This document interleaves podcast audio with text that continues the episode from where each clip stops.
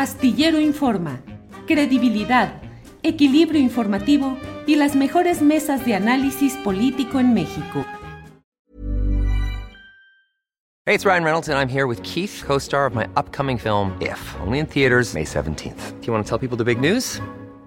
All right, I'll do it. Sign up now and you'll get unlimited for $15 a month in six months of Paramount Plus Essential Plan on us. Mintmobile.com slash switch. Upfront payment of $45 equivalent to $15 per month. Unlimited over 40 gigabytes per month. Face lower speeds. Videos at 480p. Active Mint customers by 531.24 get six months of Paramount Plus Essential Plan. Auto renews after six months. Offer ends May 31st, 2024. Separate Paramount Plus registration required. Terms and conditions apply if rated PG. Imagine the softest sheets you've ever felt. Now imagine them getting even softer over time. That's what you'll feel with Bowl and Branch's organic cotton sheets. In a recent customer survey, 96% replied that Bowl and Branch sheets get softer with every wash. Start getting your best night's sleep in these sheets that get softer and softer for years to come. Try their sheets with a 30-night guarantee. Plus, get 15% off your first order at bowlandbranch.com. Code BUTTERY. Exclusions apply. See site for details.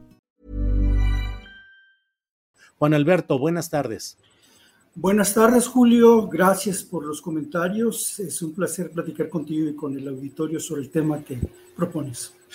Gracias. Eh, la verdad eh, eh, es que, entre otros temas, Juan Alberto, vi, vi con cuidado, lo escuché, con una, una entrevista que te hizo un compañero en Coahuila, en un programa, en un en una videograbación y me quedé muy impresionado de una serie de datos y de referencias que diste respecto a estos 12 años de impunidad de, mm, sobre el caso de Allende Coahuila. En particular me llamó la atención eh, el hecho de cómo hubo una dispersión del número de muertos, aunque normalmente solemos pensar que fueron 300 desaparecidos solo en Allende, 300 asesinados solo en Allende, lo cierto es que me enteré en esta plática que tuviste de que fueron alrededor de 285 documentados y en diferentes partes de Coahuila. Juan Alberto, ¿cómo va esto?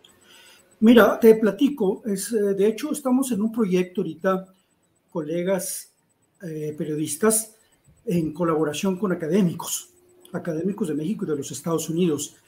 El proyecto básicamente consiste en tener un padrón de víctimas, porque como menciona, se han mencionado cifras contradictorias. Por ejemplo, la, Fiscalía de Coahuila siempre manejó 28, las, las denuncias confirmadas, porque hubo denuncias. Y después se manejaron a 40 y en términos de las víctimas y los personajes de Allende y de la región hablan de 300. Así que un grupo de colegas y académicos nos propusimos buscar víctimas, investigaciones en México, investigaciones en Estados Unidos. En Estados Unidos colaboran académicos que están en la Universidad de Harvard. Eh, y la idea es buscar precisamente cuál es el número más exacto. Hasta ahorita, por lo que hemos trabajado, son alrededor de 80, 285 que se pueden confirmar, algunos incluso con nombres y apellidos.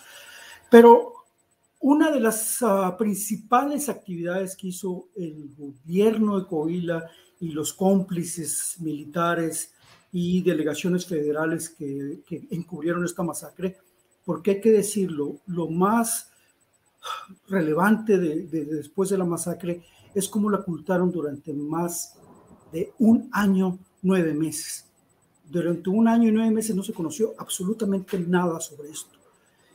Y otra cosa que hicieron las autoridades es que cuando ya se conoce lo de Allende, porque fue el epicentro del poblado de 22 mil personas, donde vivieron un tiempo los dos líderes zetas, Miguel Ángel Treviño y Omar Treviño Morales, es que los entraron en Allende y el despliegue de ese 18 de marzo del 2011 por la tarde, a partir de las 5 de la tarde, no fue solo en Allende, fueron alrededor de 245 eh, camionetas que venían de Tamaulipas con sicarios, que se desplegaron la mayoría en Allende, pero otros se fueron a Cuña, se fueron a Musquis, se fueron a Sabinas, se fueron a Monclova y otro de los epicentros fue Piedras Negras, porque estaban buscando a los familiares, amigos, colaboradores y miembros de la propia organización de los Zetas que estaban bajo el mando de los tres principales eh, encargados del trasiego de droga hacia los Estados Unidos.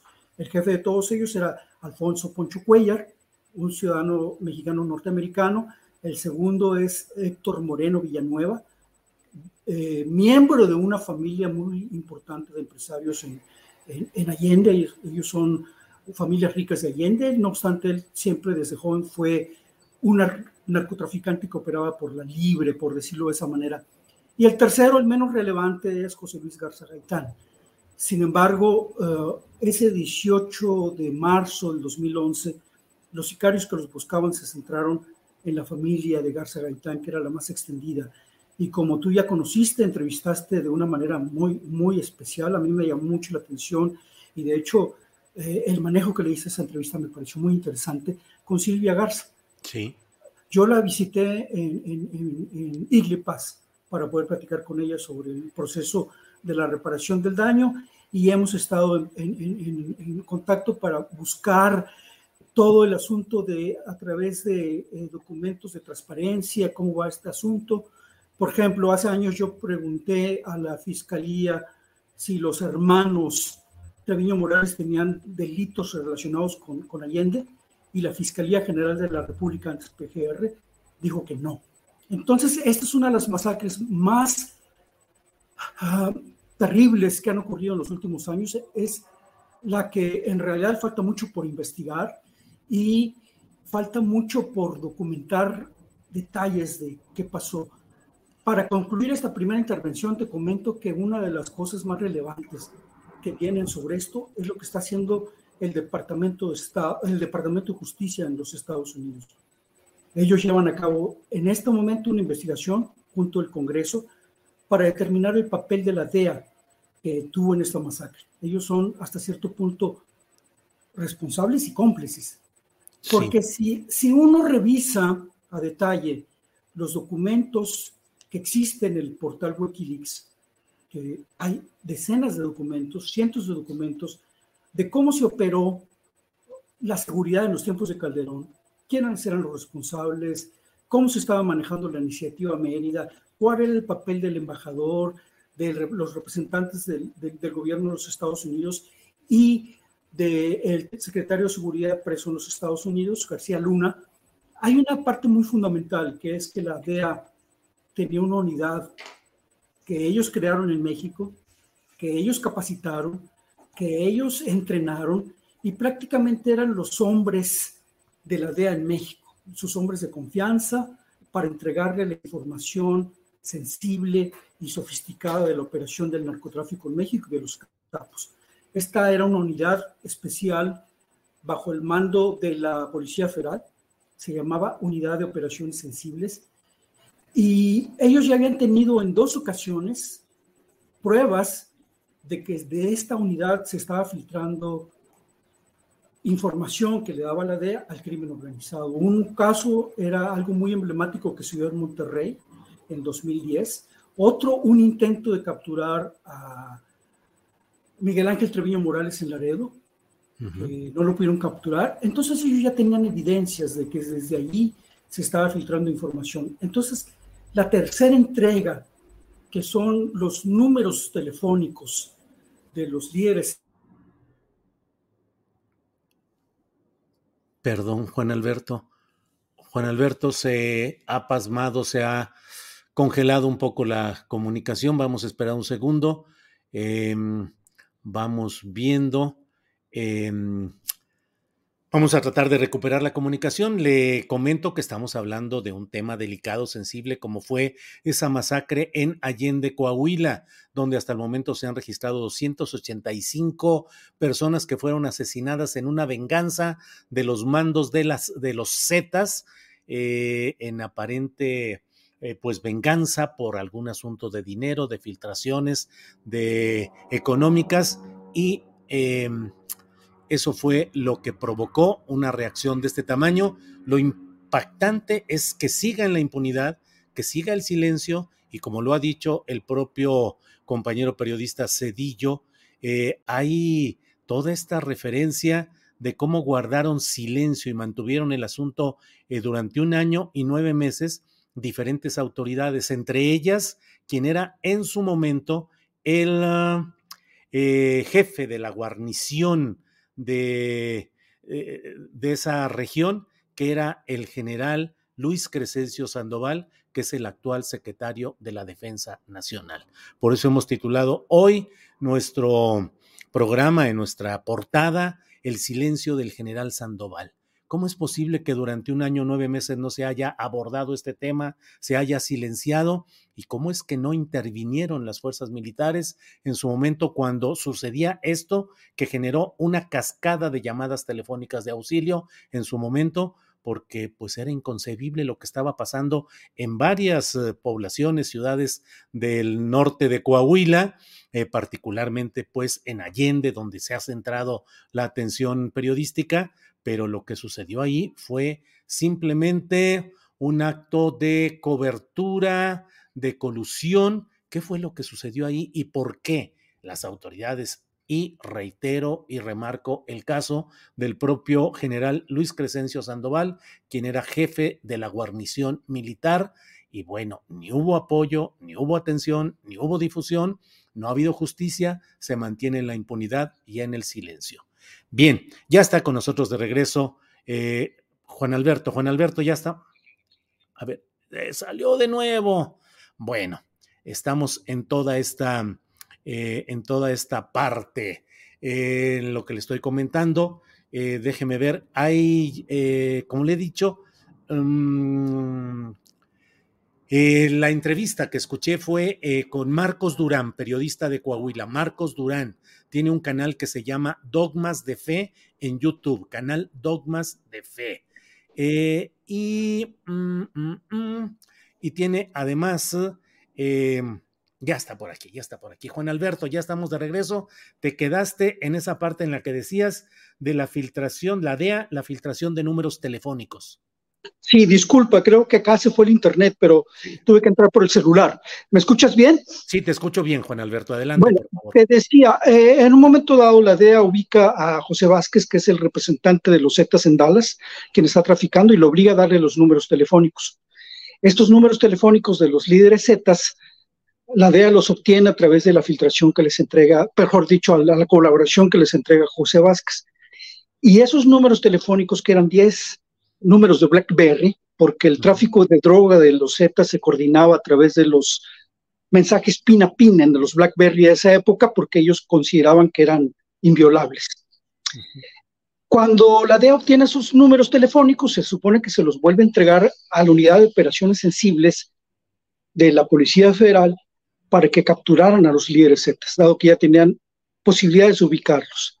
Sin embargo, esos números Zetas, esos números de los líderes Zetas, de los móviles de los números de los líderes Zetas, en lugar de servir para capturarlos, desde esa unidad se les manda a decir a Z40 que alguien, alguien de su organización lo está traicionando. Y eso es lo que desata la masacre de Allende, porque se van contra los traidores, sus familiares, sus trabajadores y los miembros de su propia organización en todo el norte de Coahuila, porque la operación de narcotráfico y de control que tenían los Zetas en Coahuila, donde pagaban sobornos a todas las altas autoridades del gobierno locales y federales, excepto la Marina, según sus propios testimonios rendidos en un juicio en Austin, este, pues la operación fue en todos los niveles. eh, estamos pasando un video en el cual se ve eh, pues parte de estas casas, de lo que es hoy eh, ese entorno. ¿Qué significa este video, Juan Alberto? Luisa. Pues mira, eh, cuando van por los líderes, que, perdón, cuando van por sus, sus, traidores, que es la familia de Héctor Moreno, de Poncho Cuellar, de Garza Gaitán, se llevan a los moradores. hay alrededor de 40 casas y ranchos en Allende destruidas con maquinaria pesada, porque además de llevarse a los moderadores, quemar la casa, también estaban buscando el último mes que no entregaron el dinero estos colaboradores, que eran alrededor de entre 5 y 8 millones de dólares, dependiendo de cuánto, cómo les haya ido ese mes. Y además buscaban también un libro de contabilidad que tenía Héctor Moreno. Entonces, la mayoría de esas casas que fueron de la familia Garza Gaitán, de los Villanueva, en Piedras, en, Allende, fueron destruidas y eh, prácticamente quemadas. Eso mismo ocurrió en Piedras Negras, fueron 27 departamentos en Piedras Negras que fueron semidestruidos. Hey, I'm Ryan Reynolds. At Mint Mobile, we like to do the opposite of what Big Wireless does. They charge you a lot, we charge you a little. So naturally, when they announced they'd be raising their prices due to inflation, we decided to deflate our prices due to not hating you. That's right. We're cutting the price of Mint Unlimited from $30 a month to just $15 a month. Give it a try at mintmobile.com slash switch. $45 upfront for three months plus taxes and fees. Promote for new customers for limited time. Unlimited more than 40 gigabytes per month. Slows. Full terms at mintmobile.com. Hey, it's Ryan Reynolds, and I'm here with Keith, co-star of my upcoming film, If, only in theaters May 17th. Do you want to tell people the big news? All right, I'll do it. Sign up now and you'll get unlimited for $15 a month in six months of Paramount Plus Essential Plan on us. Mintmobile.com slash switch. Upfront payment of $45 equivalent to $15 per month. Unlimited over 40 gigabytes per month. Face lower speeds. Videos at 480p. Active Mint customers by 531.24 get six months of Paramount Plus Essential Plan. Auto renews after six months. Offer ends May 31st, 2024. Separate Paramount Plus registration required. Terms and conditions apply if rated PG. Eh, Luis Alberto, ¿y cuál es la... Eh, Juan Alberto, perdón, Juan Alberto, ¿cuál es la... ¿Qué papel jugaba en ese momento el ahora secretario de la Defensa Nacional, Luis Crescencio Sandoval? Era jefe de guarnición militar. ¿Qué hubo? ¿Qué reacción tuvo la fuerza militar ante la cascada de llamadas y de denuncias que había de ciudadanos señalando lo que estaba pasando en varias poblaciones de Coahuila?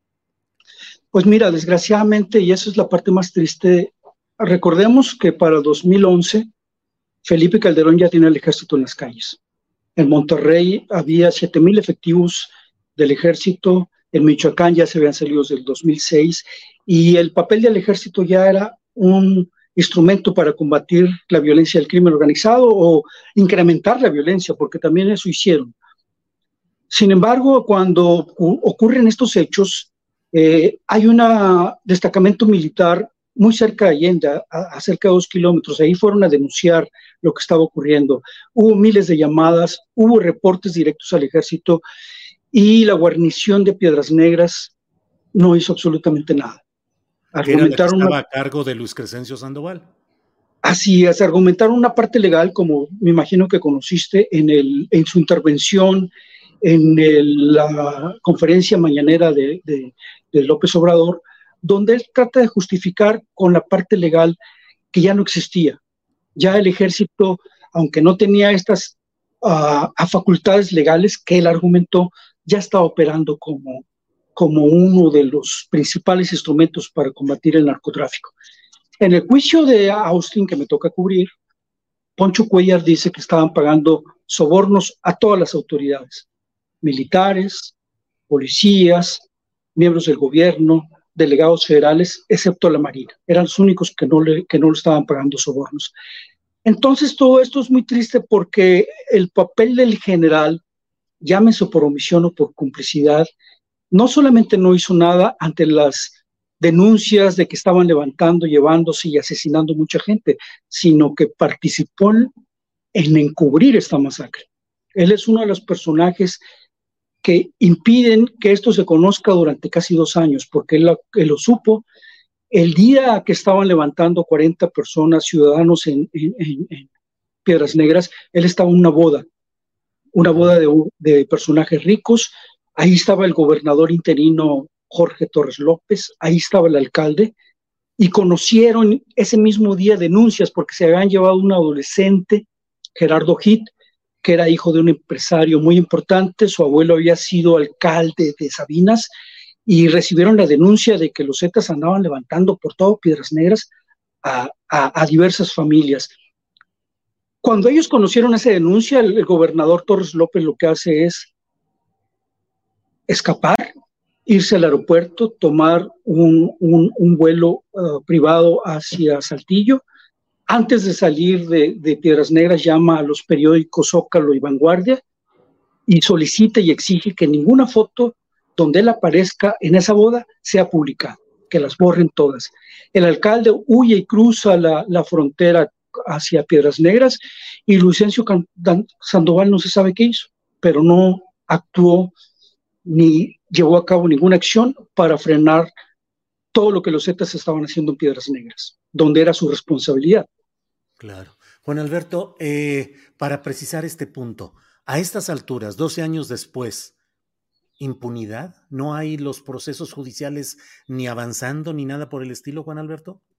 Hay, hay un proceso que precisamente como las autoridades fueron cómplices, sobre todo las autoridades de Coahuila, hay en otro juicio, en, es en San Antonio, esto es 2016, ahí se presentan las pruebas de que los Zetas estuvieron pagando sobornos a Humberto Moreira y después al, al, sucesor, que fue su hermano. Ellos hablan de que a Humberto le entregaron, sí, los dos, los dos Moreira. Eh, a Humberto le, le mandaron en dos ocasiones dos millones de dólares. Y en un testimonio de un testigo directo, dice, donde dice, yo estuve, donde se juntaron en una camioneta varias maletas de dinero para mandárselas a Rubén Moreira. Entonces, ellos siempre en esta investigación que empezó desde parcializar el asunto y centrarlo en Allende y no en todo el norte de Coahuila, por eso se menciona nada más Allende, es que se han centrado y las investigaciones han quedado en los ah, perpetradores menores. Hasta ahorita hay 18 detenidos nada más.